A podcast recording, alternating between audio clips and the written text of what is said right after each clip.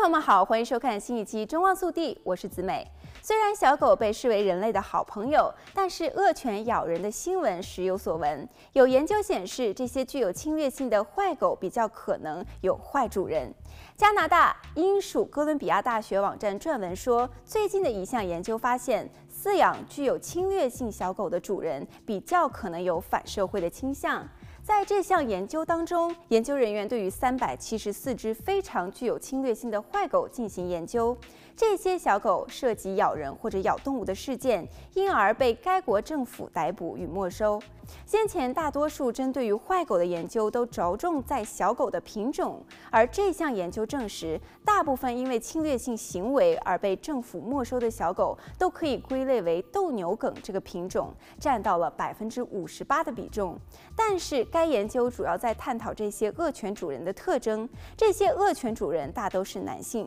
占到了百分之六。十一受害者有百分之五十一是成年人，百分之十三是儿童，百分之三十是其他小狗，还有百分之六是小猫或者是其他的动物。而且这些恶犬大都不是第一次犯案，其中百分之六十四先前就有过一次以上的咬人或者是咬动物的事件，在有关当局那里留有案底。超过百百分之二十二先前有过四次以上的咬人事件。研究人员对于恶犬的主人行为进行了分析。主要分为两个部分，其一是主人的反社会行为，其二是主人如何对待他们的小狗。依据相关的记录，这些恶犬主人曾经出现反社会的行为，包括药物滥用，在公共场所对其他人大喊大叫，或者是进行恐吓、犯罪、骚扰，或是制造噪音、家暴、虐待，或是疏忽照顾儿儿童，以小狗作为恐吓的武器等等。有百分之二十九的主人有过两项或者是更多此类反社会的行为。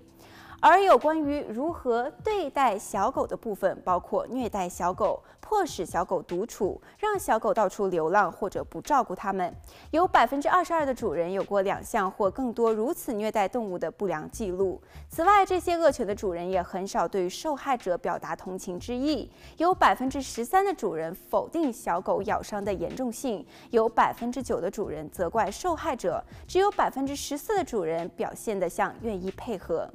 好了，本期节目到这里就结束了，我们下期再见。